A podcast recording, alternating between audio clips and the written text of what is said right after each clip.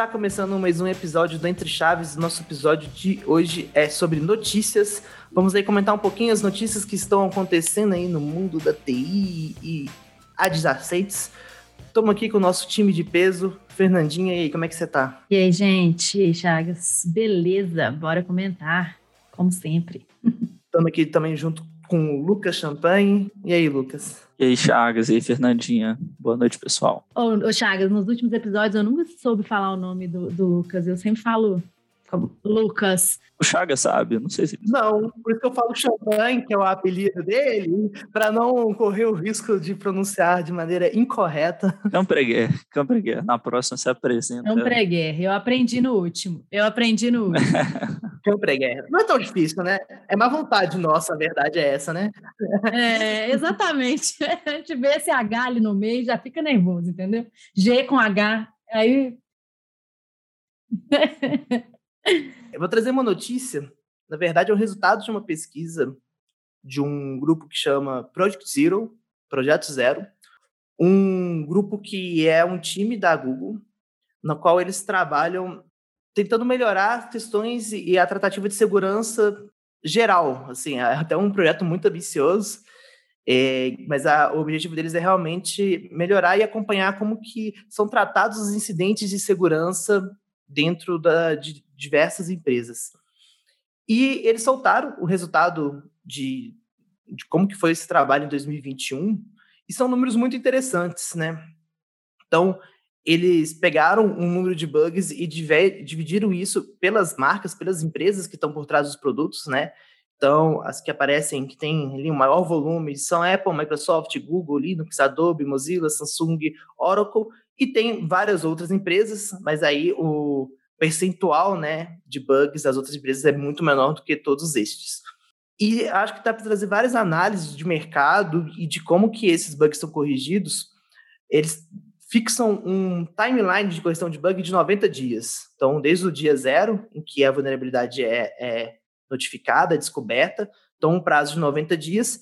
Esse, esse prazo ele pode ser estendido por mais 14 dias, que eles chamam de grace period, é, mas essa extensão ela só ocorre se tem a certeza que a, que a correção vai ser publicada. Então é meio que assim, ah, já, já fizemos a correção, só falta publicar, ou, tipo assim, a correção não foi feita, mas a gente sabe como corrigir, a gente garante que a gente vai entregar nos próximos 14 dias. Então tem essa extensão só para esses casos específicos, e dividem, e depois disso estourou o limite, estourou o deadline, são os bugs que estouraram deadlines. Então, eu vou trazer aqui alguns números para a gente conversar um pouco sobre isso. É, pegando os quatro, quatro maiores volumes, né? Que é Apple, Microsoft, Google e Linux. A Apple demora em média 69 dias para corrigir. A Microsoft demora em média 83 dias. A Google 44 e o Linux 25. E aí eu acho que o, o que, né, e foi o motivo que essa notícia acabou chegando para mim, é, se destaca muito o quão mais rápido os bugs são corrigidos no Linux. E acho que isso tem vários motivos. É, o pessoal nos, nos, comentários da notícia até fez piada que a, o Linux é assim porque eles não têm que fazer 25 mil reuniões durante o dia, eles podem focar direto no código. Mas o que é muito curioso é que muitas pessoas que contribuem com o Linux são pessoas que trabalham nessas outras empresas, né? É, mas, sem sombra de dúvida, quando você pega ali a média entre a Apple, que ficou em 69, né, o, o maior período, para 25, se destoa muito. E, querendo ou não, você pode até inferir que isso até reflete na segurança dos sistemas Linux e talvez, estendendo aqui a minha opinião, até na segurança dos sistemas open source, né? Então, é um número que realmente é, olhando só ali a média, tem questão de volume de bugs, por exemplo, também, que o volume de bugs é muito maior nos outros. O total de bugs do Linux é 25, da Microsoft, por exemplo, 80, da Apple 84, da Google 56, é, que mostra outro, outros fatores, né, também. O próprio volume de bugs pode interferir no, no tempo de correção, mas eu destaco muito essa velocidade que tem das coisas resolverem no Linux, né? O que vocês acham desses números, olhando assim de maneira absoluta para eles? É, eu acho que tem vários pontos de vista diferentes que pode se ter olhando a partir dos números. E até por isso teve bastante discussão nos comentários dessa pesquisa, galera dividindo opiniões, assim. Mas igual você falou, o Linux tem, tem menos bugs totais, né? E, e acho que o fato de ser open source ajuda nesse caso, né? Para serem resolvidos mais, mais rápido. Mas se você pensar também com, do número de usuários de, de Microsoft, Windows e, e, do Linux, o número de usuários do, do Windows é bem maior também. Não, não sei se, se, você concorda que isso influencia de alguma maneira para, sei lá, encontrar mais bugs ou bugs mais complexos, não sei. Ah, com certeza, né? Com certeza. Eu, eu acredito que influencia sim, né? É, eu, o Windows é um sistema operacional mais pesado, né? Assim, e acho que faço, faço aqui, né? Ele, ele, nessa pesquisa aqui, fala que ele tem a maior média, né? A, a maior média de, de dias para corrigir os, os, problemas, né? Igual o Chagas falou aí, de 83 dias. Acho que tem a ver também, né, com tudo isso, assim. Na prática, não dá para olhar puramente para esses números e falar, beleza, o Linux é o mais confiável, é o mais seguro, eu vou usar o Linux por causa disso, né? É, tem que tomar cuidado, mas é bom saber, né? É, isso é uma pesquisa de um grupo também, né? Assim, e qual a natureza desses bugs, criticidade deles. E sem contar que, e sem contar que, que o Linux também ele não é tão acessível, eu acho, ao público comum, né? Estava vendo assim, pensando, porque minha tia, por exemplo, ela comprou um computador recentemente e ela não viu que vinha com o Linux. Ela, na hora que ela abriu, falou, putz, veio com o Linux. E ela ficou desesperada, assim, ela não conseguia nem mexer no computador, assim, ela ficou pedindo, pelo amor de Deus, para instalar o Windows para ela. Então, assim, não é um, realmente não é acessível, né? É, hoje em dia, acho que isso é discutível, acho que tem uma questão de mercado, né? A gente conversou bastante isso aí no episódio de Linux. Acho que tem, tem distros muito acessíveis, mas as pessoas elas não estão acostumadas e às vezes vencer essa barreira inicial ali. É, exatamente é isso, assim, um negócio que elas não viram ainda, né? Não é aquela carinha de, sempre, assim, né? É, exatamente. As, tanto que tem algumas distribuições que estão se dedicando a copiar a cara do, do Windows. Mas o que eu ia comentar, é uma coisa interessante que é, alguns anos atrás, tipo, acho que 10 anos atrás, bem antigo mesmo, eu, eu lembro que o, o Linux teve toda uma discussão sobre porque tinha alguma galera que queria priorizar bugs de segurança em detrimento de bugs normais. E até pular a esteira e o processo de qualidade do que existe ali para aprovação de alteração de código. E o Linux defendeu que não, que um bug é um bug. Que segurança é importante, mas as outras coisas são importantes também. Mas agora, um pipeline que fale por um bug de segurança, né, por uma vulnerabilidade, e um pipeline que fale por um code smell, Sim, com assim, certeza eu acredito que a falha de segurança realmente tem prioridade maior mesmo. Pois é, é assim, eu, eu, acho que é bem discutível.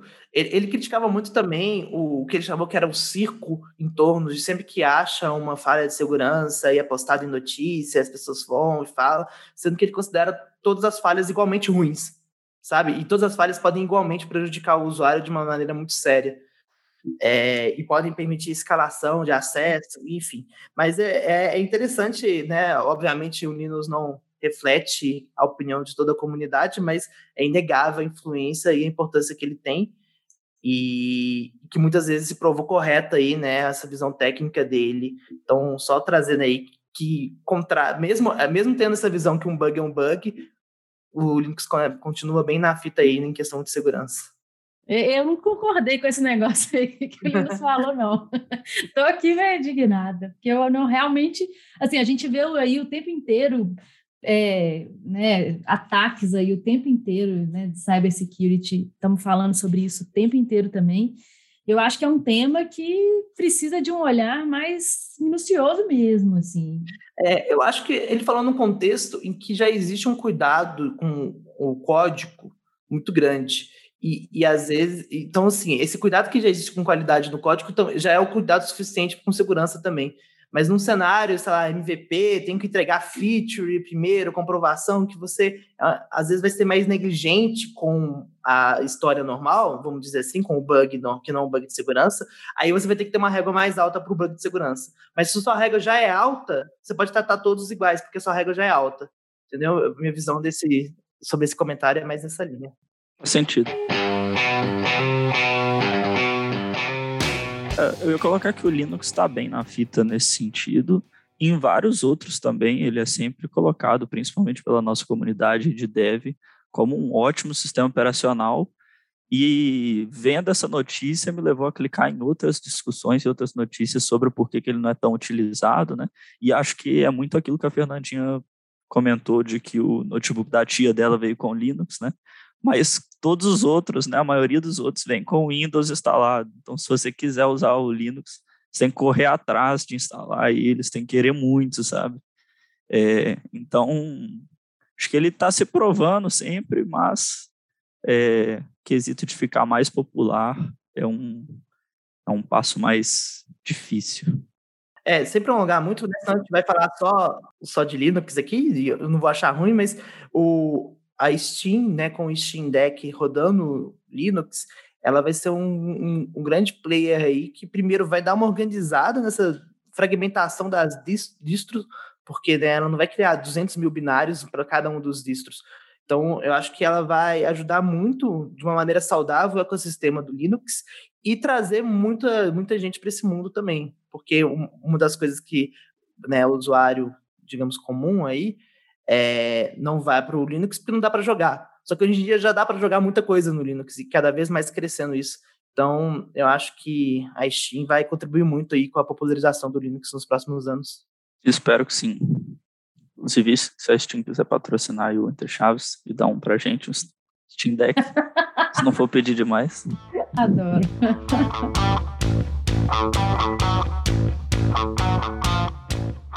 Vocês não vão acreditar. Fernandinha e Chagas. Não acredito. Você não vai acreditar, Chagas. Eu vendo. Só acredito vendo, eu vendo, não acredito. Eu gostei que a Fernandinha fez uma piada desconstruída. Ela contou de trás para frente a piada. Olha só, a inteligência artificial está tentando flertar comigo. Eu juro. Ai, ai, ai. É verdade esse bilhete. Então, é, saiu uma notícia recentemente com uma pesquisa e um vídeo demonstrando aí uma, um, um grande ganho na, no desenvolvimento de vozes geradas por inteligência artificial que conseguem captar muito bem as emoções humanas, né? Inclusive, uma das coisas que eles falam é que quanto maior a emoção, mais fácil é de capturar, né?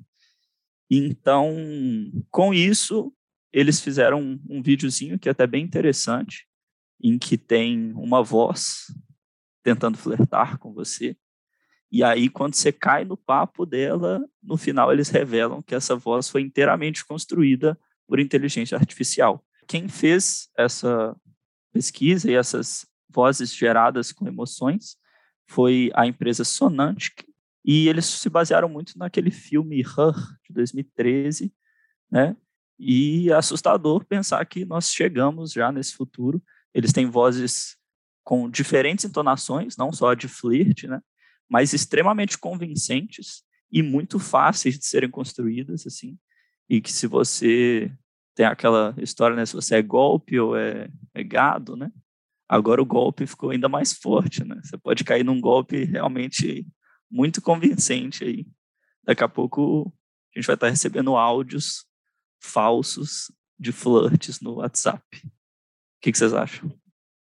É, e o que é muito assustador é que é, usando Deep Learning, a galera consegue, inclusive, não só criar vozes sintéticas que parecem reais, mas replicar vozes existentes, né? Vozes de outras pessoas. Usar aí uma amostragem da voz do Faustão e, e criar a voz do Faustão. E eu acho que o impacto que a gente vai ter né, em várias indústrias é muito grande. Imagina aí na indústria de, de dublagem é, ou a própria indústria de narração. E essa tecnologia ela está evoluindo cada vez mais. Assim, realmente gente vê coisas que muitos áudios você percebe, né, que eles são ainda áudios sintéticos, mas alguns os, os passa batido como se fosse uma voz humana natural e fica pensando até nas implicações é, legais disso, né? Eu, eu, imitar a voz do Lucas e ligar para o banco e falar como se fosse ele. Uhum. né? Perigosíssimo, perigosíssimo. É, pois é, né? Isso aí pode ser, ter um tanto de problema aí, né? De segurança mesmo, né? É igual quando teve aquela onda de vídeo de deepfake, né? Exatamente, lembro, pensei exatamente nisso. É, e aí, e aí, né? A gente tem LGPD aí que tem a segurança dos nossos dados, será que isso aí vai ser um negócio que vai, em algum momento futuro, né? Agora eu vou ter que ter a segurança da minha voz também, que coisa mais, mais maluca. É, agora a gente famosa vai falar só com sintetizador para ninguém pegar a voz dela, né? Vai ficar só falando igual como se fosse gente que está sendo entrevistado sem aparecer a cara, né? Sabe? E fica aquela voz distorcida, para não poder ninguém roubar a voz da pessoa. É, vai ser exatamente.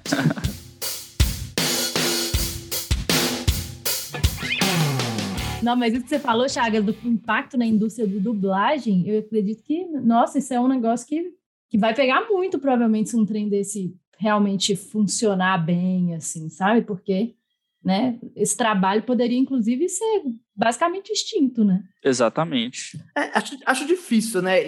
Assim, o trabalho de dublagem é um trabalho de atuação, né? Não são atores que fazem dublagem. Sim, sim. É, eu não sei se ele seria extinto, mas para algumas coisas mais simples, sei lá, a pessoa tá ali num, num, num filme mais independente, né? é, que não tem menos recursos, eu enxergo sim como uma possibilidade da pessoa acabar utilizando isso, que é bem assustador, né? É, acho que tem, concordo com você, né? Que tem essa parte da atuação aí, né? A mesma coisa a gente falar que daqui a pouco não vai ter mais ator também, que vai ser tudo robô fazendo atuação em filme, né? É, vai ser tudo CGI, é. É, vai ser uma loucura, é. Concordo com você. Mas, mas eu pensei numa coisa interessante aqui agora, de uma aplicação nesse caso. Realmente, a parte de dublagem é um foco que ele a gente realmente pode usar a inteligência artificial já hoje para construir jogos, filmes, etc.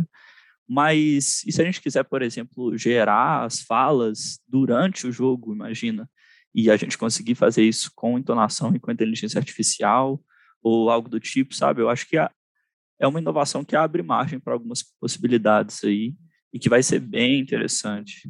Sim, é, você pode gerar o texto com inteligência artificial e a partir da geração do texto já gira, é, já gera a voz, é, é, eu, eu, acho que, que sim. Acho que tem toda uma questão, né, que a gente sempre fala sobre automação do trabalho e o emprego no futuro, e, e que tem implicações legais e éticas que, que são discussões grandes, assim, e talvez a gente não, não, não vamos nem ter capacidade de fazer ela aqui, mas tentando ser otimista, né, não vamos chegar então no lado negativo só não das pessoas estarem perdendo os empregos, vamos pensar no lado é, positivo realmente abre um leque, igual você falou, né, Lucas? Tipo, imagina, você gera o, texto, o áudio, a entonação, você realmente começa a criar um, um, mundo que é vivo e é criado dinamicamente, né? É, um ambiente, assim, completamente customizável e novo. Uma simulação, é, passos aí para a gente construir a nossa Matrix, né? Exato. E me lembrou muito também um filme que eu estou tentando lembrar o nome até agora, há horas, não lembrei, mas é um filme que o personagem principal ele compra meio que um holograma que é a que é basicamente a, a uma amiga holograma lá e ele se apaixona pelo pelo robô pela né, inteligência artificial que está por trás ali. Tem alguns né mas esse em particular eu não, não lembro mas eu recomendo que, que assistam. Para as pessoas de cultura aí ó tem um dorama rolo meu amor que é basicamente isso se apaixona aí pela inteligência artificial e pelo holograma. Olha só. É, no, no, Black Mirror tem um episódio, mas não é, não é com fala, né? Não é, não, na verdade, eu nem lembro agora, talvez até seja, mas que a, a personagem principal compra um boneco do marido que morre. E aí ela fica lá convivendo com ele como se fosse o marido. É uma loucura isso mesmo. Né? Eu nem me lembro agora se ele fala. Vocês lembram? Ele fala, ele fala. Não lembro, real. Ele fala? Fala, fala bem. Olha só. Fala igual ele falava. Com, com entonação, né? Fala com entonação e tudo mais. Inclusive, ele é o marido, né? Exatamente. É, vamos pensar assim, hoje em dia, igual a gente estava gravando esse episódio é, remotamente. Às vezes nem sou eu que estou aqui com vocês. A minha imagem aqui é deepfake e a fala é uma fala sintética. E vocês nem nunca vão saber será que é o Chagas mesmo? Será que é outra pessoa? É, ia, dar, ia dar uma aliviada na agenda de reunião, né? Se a gente pudesse. Ah, isso ia. É, é por isso que eu consegui gravar hoje. É. ah, esse Chagas fake é engraçado, hein, gente? Eu vou puxar a próxima notícia, então.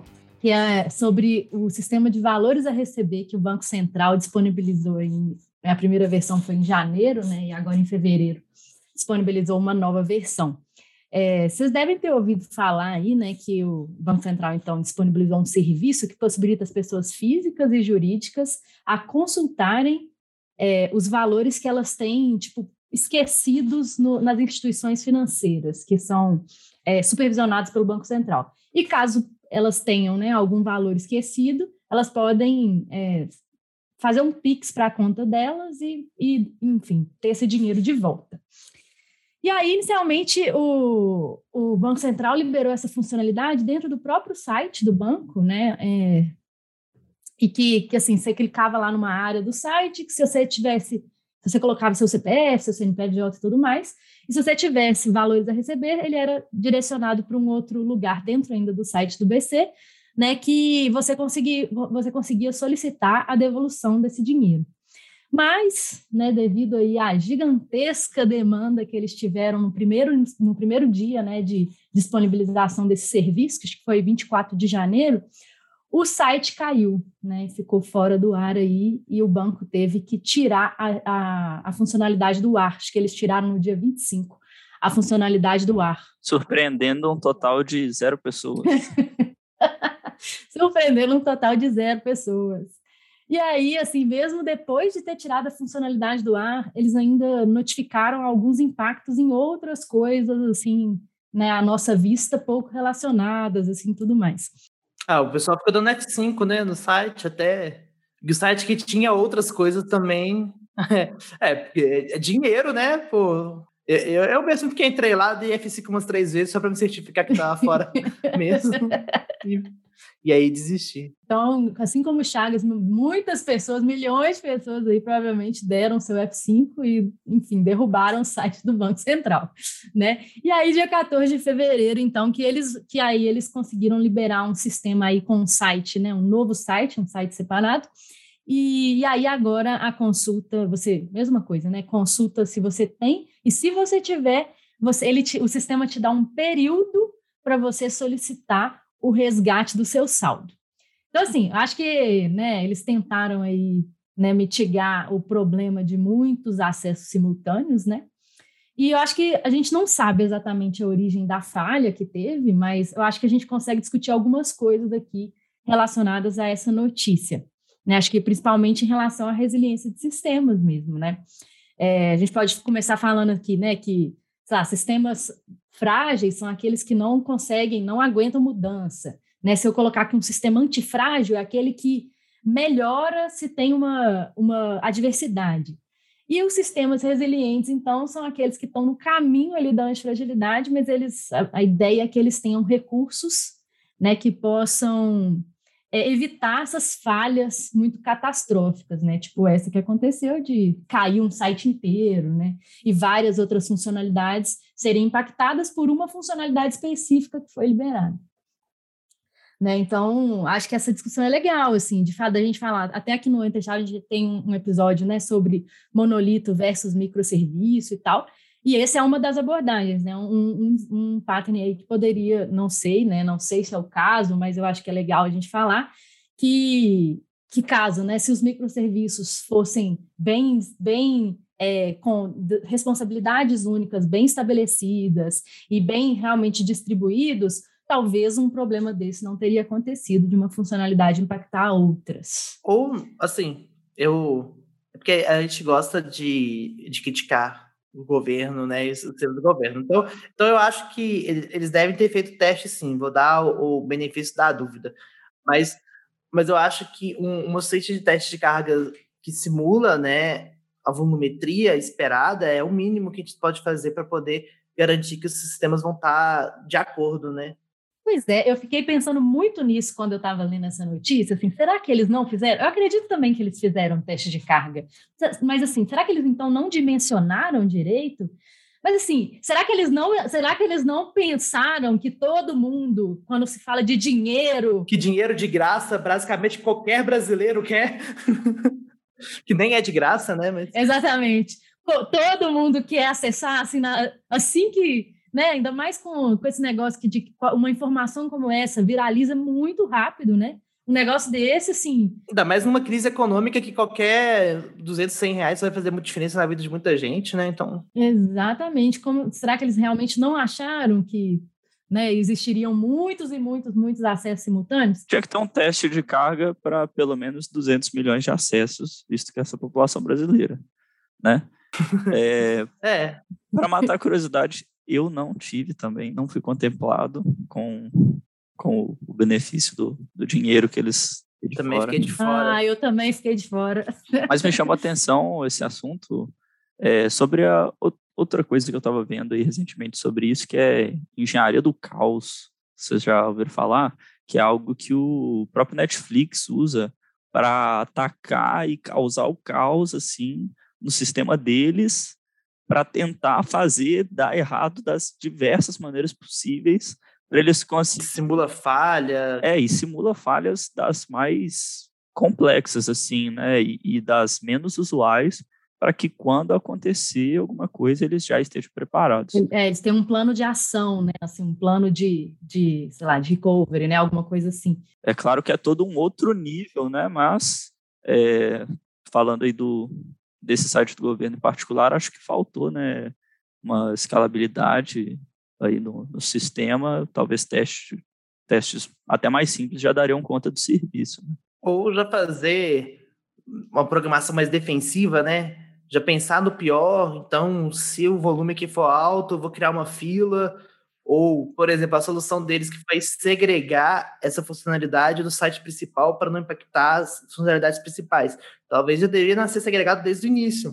Sim. Porque, beleza, se cair esse sistema de consulta aqui, ok, daqui a pouco volta. Agora, se cair o site geral, pô, tem outros serviços fundamentais aqui que não podem ficar fora do ar. Então, tem alguns cuidados mais defensivos aí, né? Sim, e tem também outras coisas, né? Igual eu falei, a gente não sabe exatamente qual foi a origem do problema, a gente está aqui falando, devaneando um tanto de coisa, né? A gente acredita que. É, talvez é tudo bobagem, mas. É, pode, pode ser tudo bobagem. Alguém que trabalha lá fala assim: nossa, cara tá falando tudo bobagem, não sabe nada.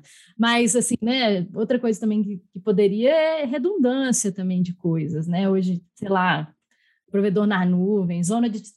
colocar em várias zonas de disponibilidade é, redundância de banco de dados, enfim, né? É, eu imagino que é mais difícil, porque talvez, dependendo né, da natureza dos dados, eles nem podem contar com nuvem, né?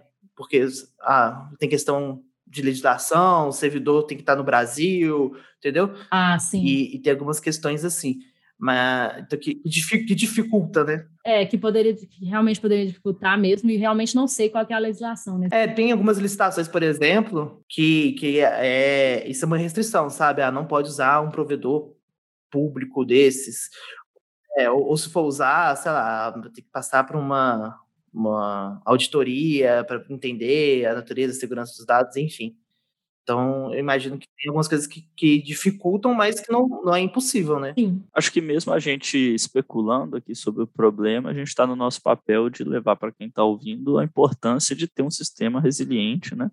Sim, exatamente. E de construir ele à prova de falhas. E pensar que o pior vai acontecer e como que você vai lidar quando isso acontecer? Exato. Tecnologias não faltam hoje para a gente conseguir deixar nosso sistema à prova de bala. Exatamente. E se você está falando de dinheiro, sempre lembrar que o brasileiro vai divulgar e espalhar isso muito rápido. Exatamente. E até assim, né, um outro tema que é um pouco relacionado com segurança do primeiro, é que o Bacen também teve muito ficou divulgando muito o negócio de cair em golpe, né? Como é um negócio que atinge esse valor a receber atinge todos os brasileiros, né, é, do brasileiro comum, é, teve, tiveram algumas coisas aí também para a galera não cair em golpe, né? Mas tipo assim, ah, verifique muito bem se o, a URL do site é exatamente a URL que o Bacen deu, né? Não forneça seus dados via WhatsApp, via SMS. A gente não pede nenhum pagamento para você resgatar seu dinheiro né? Assim, qualquer coisa entra em contato com o Banco Central e ele não faz mais nada. Então, assim, acho que é importante também, né? Ver que essa, a segurança, né? Claro, é, pessoas caem em golpes aí o tempo inteiro, né? Principalmente relacionado com dinheiro, né? E de, e de uma funcionalidade como essa, assim. Isso foi uma outra coisa que me chamou a atenção, que assim, o quão fácil, né, é de um golpista pegar uma funcionalidade dessa e aplicar golpe em pessoas que, que às vezes não têm tanto conhecimento ali do que está sendo executado, né, do que está, enfim. Com certeza, e foi um problema muito grande na época do, do auxílio, né, na pandemia, aconteceu bastante também, né, e se tem uma coisa que o brasileiro gosta tanto quanto dinheiro grátis é fazer golpes e cair em golpes. Roubar dinheiro, dinheiro grátis das pessoas, exatamente. Dar golpes e cair em golpes, é foda. O golpe tá aí, né? Cai quem quer. Então, essas são as notícias. Ficamos assim. Fica assim, então. Então vamos marcar. Vamos, vamos marcar, então. me, manda, me manda um WhatsApp. A gente vai se falando. Tchau, gente. Falou, valeu. Tchau. Falou, pessoal. Valeu, pessoal.